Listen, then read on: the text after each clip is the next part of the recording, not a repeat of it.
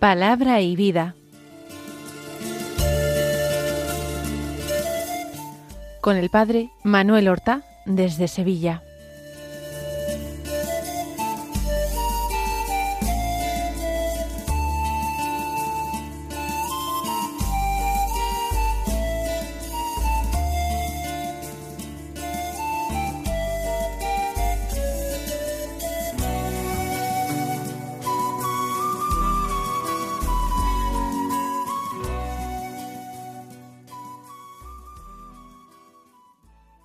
En el nombre del Padre y del Hijo y del Espíritu Santo. Amén. Alabados sean Jesús y María. Muy buenos días, queridos amigos, oyentes de Radio María y seguidores del programa Palabra y Vida. Realizamos este programa el día del Señor, el domingo sexto de Pascua. Nos quedan exactamente dos semanas de tiempo pascual. El próximo domingo será el de la ascensión del Señor y el último, el broche final solemnísimo a la cincuentena pascual, será el domingo de Pentecostés.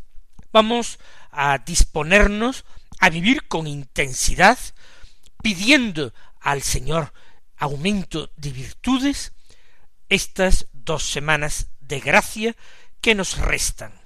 Este sexto domingo de Pascua es 14 de mayo y seguimos encomendándonos a nuestra Madre la Santísima Virgen María, con la esperanza de que ella ruegue por nosotros pecadores y nos alcance un día la eterna compañía de Jesús. Vamos a escuchar ahora la palabra de Dios que se proclama en la liturgia de la misa del día. El Evangelio de hoy es de San Juan.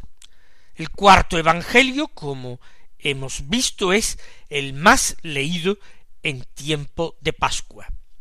En la lectura continuada de los días entre semana, nosotros hemos estado leyendo los capítulos trece, catorce, quince.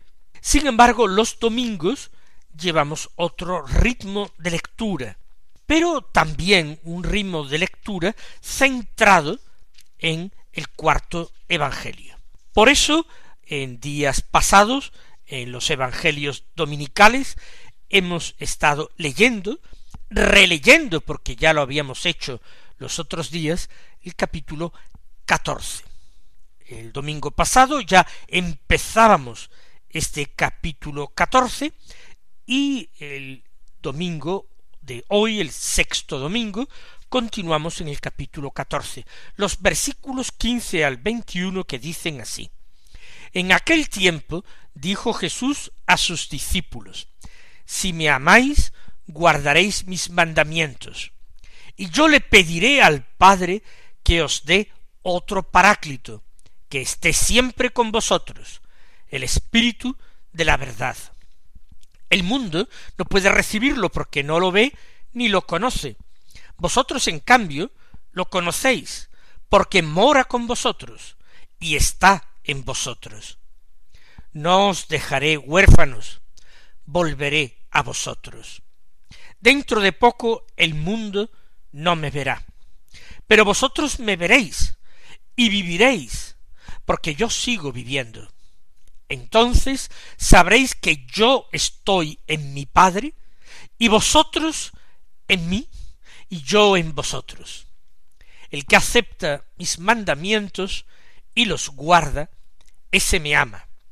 Y el que me ama será amado por mi Padre, y yo también lo amaré, y me manifestaré a él. Este texto del Evangelio que acabamos de escuchar es un texto importantísimo, muy rico.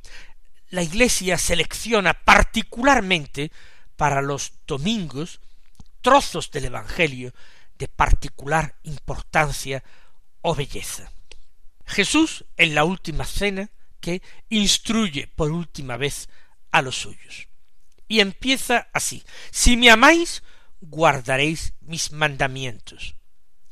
Esta frase, esta afirmación, en el primero de los versículos, en el versículo quince, casi se va a repetir al final del Evangelio. El que acepta mis mandamientos y los guarda, ese me ama. Por tanto, Jesús pone en estrecha, indisoluble relación la guarda de los mandamientos y el amor que se le tiene. El Señor, cuando habla de amor, no se está refiriendo a un sentimiento del corazón, no se está refiriendo a una sensación, no está hablando de una cualidad de la sensibilidad.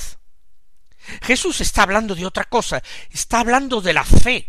La resurrección de Jesús inaugura el tiempo de la fe, que es el tiempo de la Iglesia un tiempo que tiene su sacramento particular, el sacramento de la fe, que es precisamente dado a la Iglesia en el transcurso de la última cena, la Eucaristía, misterio de la fe, sacramento de la fe. Si me amáis, guardaréis mis mandamientos. Jesús hace una llamada al realismo cristiano. No se puede decir que se ama a Jesús cuando nosotros no estamos viviendo según los deseos de Jesús, según los mandamientos de Jesús. Es inútil que tratemos de investigar qué nivel de vida espiritual tenemos, qué grado de amor practicamos, si la guarda de los mandamientos no es algo que hayamos ido asentando en nuestra vida. Cierto que en cualquier momento, incluso en estadios avanzados de vida espiritual, por debilidad humana, el Señor puede permitir que pequemos, que pequemos incluso de una forma más o menos consciente, más o menos deliberada o más o menos grave. El Señor no quiere el pecado, pero a veces lo permite para humillarnos, para ponernos en nuestro sitio, para que nos conozcamos mejor y aprendamos que sin la ayuda de la gracia no somos nada, no somos nadie. Pero si no practicamos regularmente los mandamientos, si no tenemos esa preocupación, ese deseo, ese interés por vivir con fidelidad en estos mandamientos, entonces nuestro amor a Jesucristo no es un amor verdadero. Pensemos en el ejemplo de Simón Pedro, precisamente en este mismo contexto de la última cena, que él amaba al Señor. No hay duda de ello, y lo amaba de una manera entrañable, apasionada incluso. Sin embargo, él lo negó esa misma noche tres veces como el Señor había predicho. Apenas pudo retirarse un poco la gracia del Señor de él y se sintió invadir por el miedo y negó a Jesús, aunque luego llorara amargamente. Por eso Jesús resucitado, en el transcurso de su última aparición a los discípulos a orillas del lago de Galilea, le pidió a Pedro una triple confesión de amor. ¿Me amas? ¿Me amas más que estos? Y Simón Pedro, entendiendo que el Señor le pedía esa manifestación a causa de sus anteriores negaciones, le contesta Señor, tú lo sabes todo, tú sabes que te quiero. Le contesta afligido, pero le contesta convencido. Por eso digo que regularmente practicando los mandamientos con todo interés, con toda solicitud, con todo empeño, aunque el Señor pueda permitir en la vida de cualquier cristiano que a veces aparezca, o mejor dicho, reaparezca el pecado. Si me amáis guardaréis mis mandamientos, y yo le pediré al Padre, que os dé otro paráclito que esté siempre con vosotros, el Espíritu de la verdad. Evidentemente, en ese contexto de amistad, de amor con Jesucristo, en ese contexto, Él va a pedirle algo al Padre, a su Padre, en favor de nosotros, que os dé otro paráclito. Paráclito es defensor, abogado. Otro paráclito, porque el uno es ya el mismo Jesús. Él aboga por nosotros ante el Padre, intercede por nosotros, se ofrece al Padre continuamente por nosotros y lo seguirá haciendo a lo largo de la historia mientras la Iglesia camine por este mundo. Renovará esa ofrenda suya en cada Eucaristía que se celebra. Pero Él está hablando ahora de la tercera persona de la Trinidad Santísima, a la que está revelando con total claridad ahora en la última cena. Porque el Señor a lo largo de la vida pública ha hablado continuamente, muy frecuentemente, del Padre. Él se ha definido a sí mismo como hijo. Es el Hijo del hombre, porque es hijo de María, pero es el Hijo de Dios, porque es el Hijo del Eterno Padre, engendrado antes del tiempo. Pero nunca como ahora en la última cena ha empezado a hablar con claridad del Espíritu Santo, del Paráclito, del abogado. Yo le pediré al Padre que os dé al Espíritu, que os dé al Paráclito, para que esté siempre con vosotros. Ese Paráclito, dice Jesús, es el Espíritu de la verdad. Es el Espíritu Santo, es el Espíritu de Dios. Es la tercera persona de la Trinidad Santísima, la cual nosotros adoramos. El Espíritu Santo es el gran don de Dios. No hay nada más grande que Él mismo que pueda dar Dios. Él nos ha dado a Jesucristo como compañero de camino, como hermano nuestro, al ser hombre por su encarnación es nuestro hermano. Es nuestro Señor, por supuesto, pero también nuestro Maestro, y nos lo ha dado como nuestro Salvador. Jesús nos ha dado su sangre para redimirnos. Pero Él, ahora en virtud de esa sangre derramada, pide al Padre el Espíritu Santo para nosotros.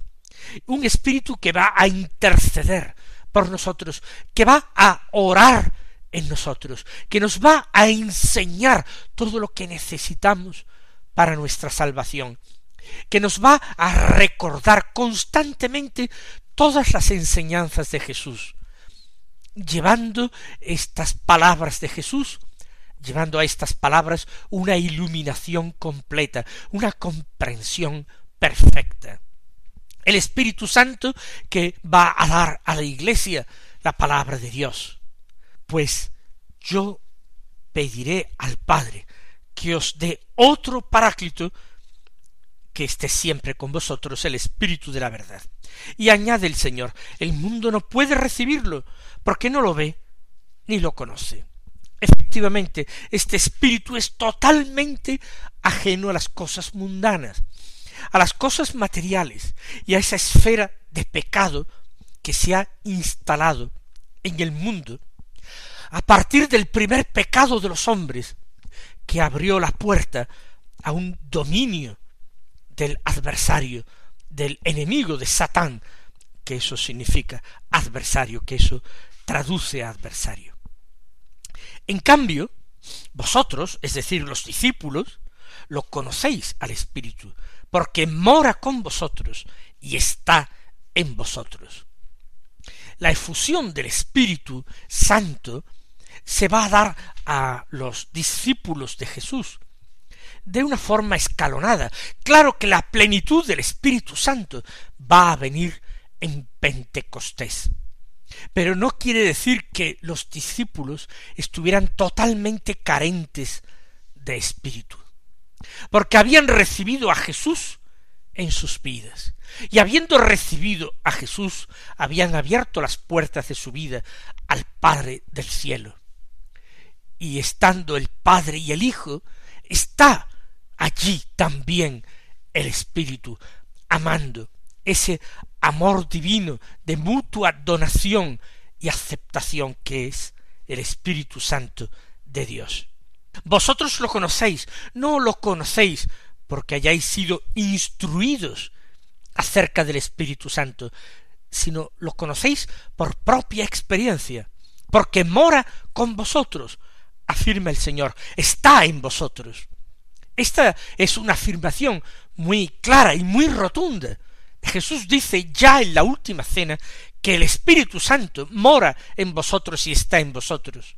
Y para quien quiera discutirlo, podemos decir que si los apóstoles han recibido en la última cena el cuerpo y la sangre del Señor, si han comulgado, ¿cómo no sería posible que el Espíritu Santo estuviera ya habitando en ellos? Los apóstoles han sido purificados por Jesús. Él mismo lo dice.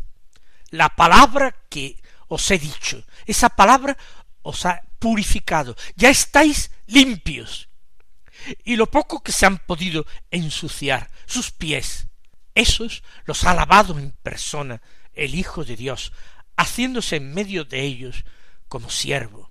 Ahora, purificados interiormente, alimentados con el cuerpo y la sangre de Cristo, y configurados con Cristo como sacerdotes de la nueva alianza, ya que el Señor les ha dicho haced esto en memoria mía, y de esta manera los ha ordenado a la celebración de la Eucaristía, el Espíritu Santo tiene que habitar en ellos.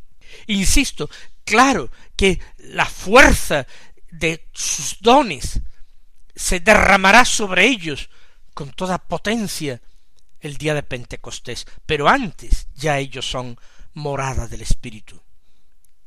Y sigue diciendo Jesús, no os dejaré huérfanos, volveré a vosotros. ¿De qué forma tan grande tras la muerte de Jesús iban a experimentar los apóstoles una terrible orfandad? Para ellos es como si la vida se hubiera terminado. Con la vida de Jesús, la vida terrena de Jesús acabada, con su cuerpo en el sepulcro, los apóstoles sentían que se les había escapado la vida. ¿Cómo seguir viviendo entonces? Pero él les dice, no os dejaré huérfanos, para que esta palabra constituyera su esperanza en las horas difíciles, oscuras, en que Jesús permaneció en el sepulcro. Y les dice, volveré a vosotros. Ellos lo volverán a ver vivo a lo largo de todos esos días en que se les apareció. Volveré a vosotros. Dentro de poco el mundo no me verá, pero vosotros me veréis y viviréis, porque yo sigo viviendo. El mundo no me verá. Se puede entender en un doble sentido, porque Jesús muere, es sepultado, y el mundo ya no lo va a ver físicamente, con los ojos de carne, no lo van a ver más. También puede referirse Jesús no ya a su muerte, sino a su ascensión a los cielos. El mundo ya no me verá, pero vosotros me veréis. Jesús está haciendo referencia a la fe.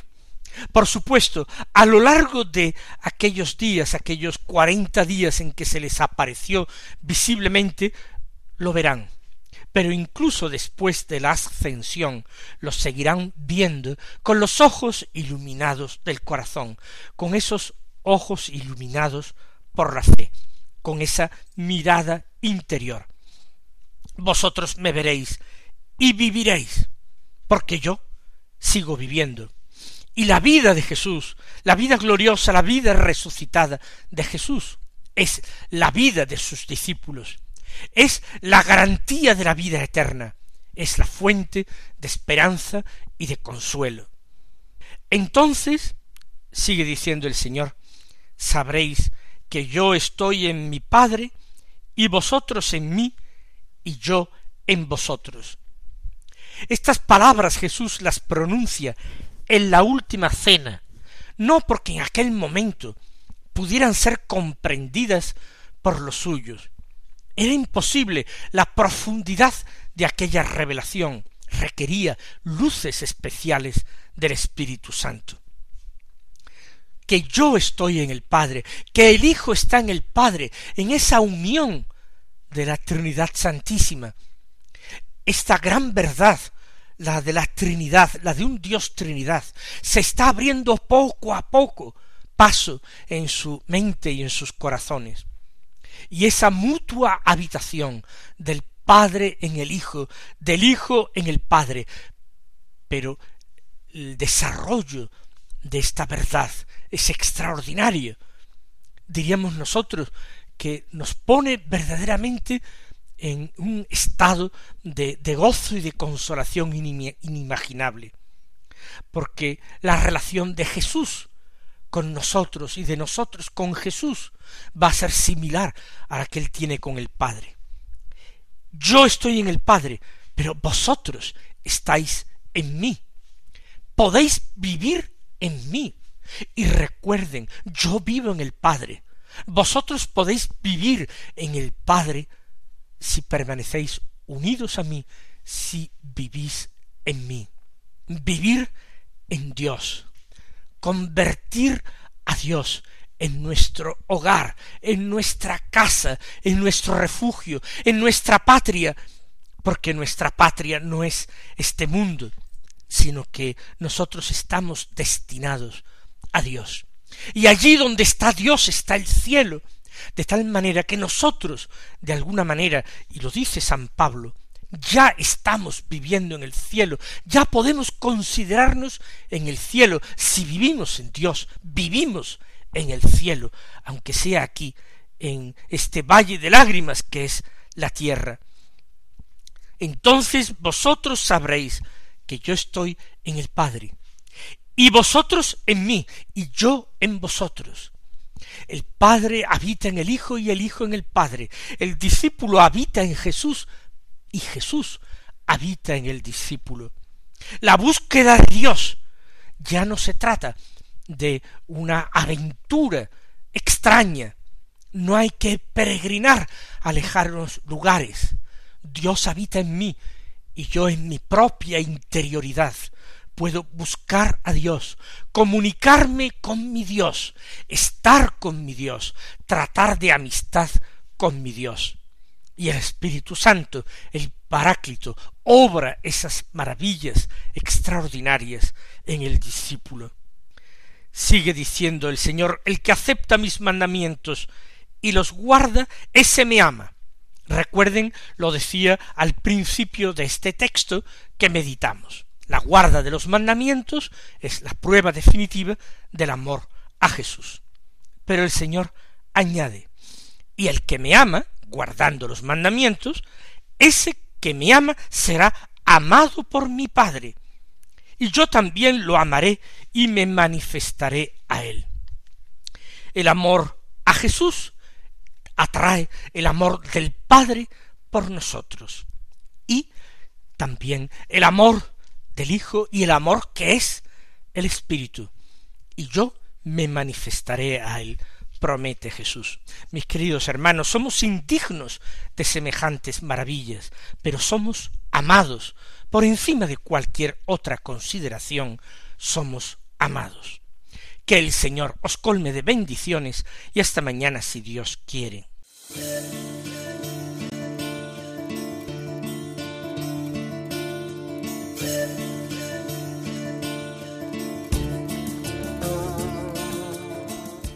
Han escuchado en Radio María Palabra y Vida, un programa que dirige el Padre Manuel Horta.